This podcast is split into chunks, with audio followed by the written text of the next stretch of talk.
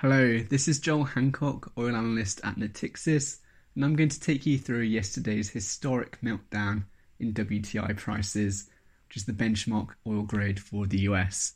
So prices settled at staggering minus $37 per barrel. So first is the more structural problem of oil demand destruction associated with coronavirus lockdown measures.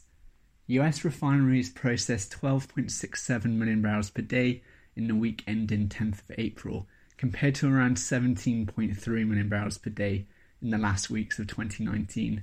Producers have not cut production as fast, resulting in significant build in storage over the last few weeks. Second are the more technical characteristics of the WTI futures contract. Yesterday's price action impacted the May contract, which expires on the 21st of April. The June contract, which is the new front month, is far more actively traded. During yesterday's trading session, open interest in the May contract was 120,000 lots compared to 870,000 for June. So yesterday's moves were partly owing to illiquidity. More importantly, the WTI contract is physically settled at Cushing, Oklahoma, a landlocked storage hub which has capacity of around 70 million barrels.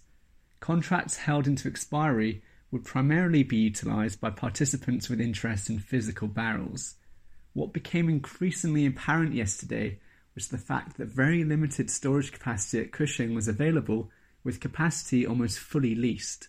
With no storage available, there was no option to take delivery. Subsequently, longs had to exit positions to avoid physical delivery, resulting in significant selling pressure.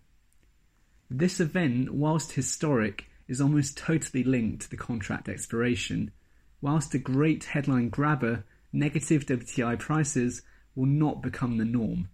What we need to think about now is where this puts the June contract and whether we could see a repeat of yesterday's bloodbath in around about a month's time when the June contract expires. The most important issue, in our view, is now the volume of supply rejection about to take place across the US and Canada.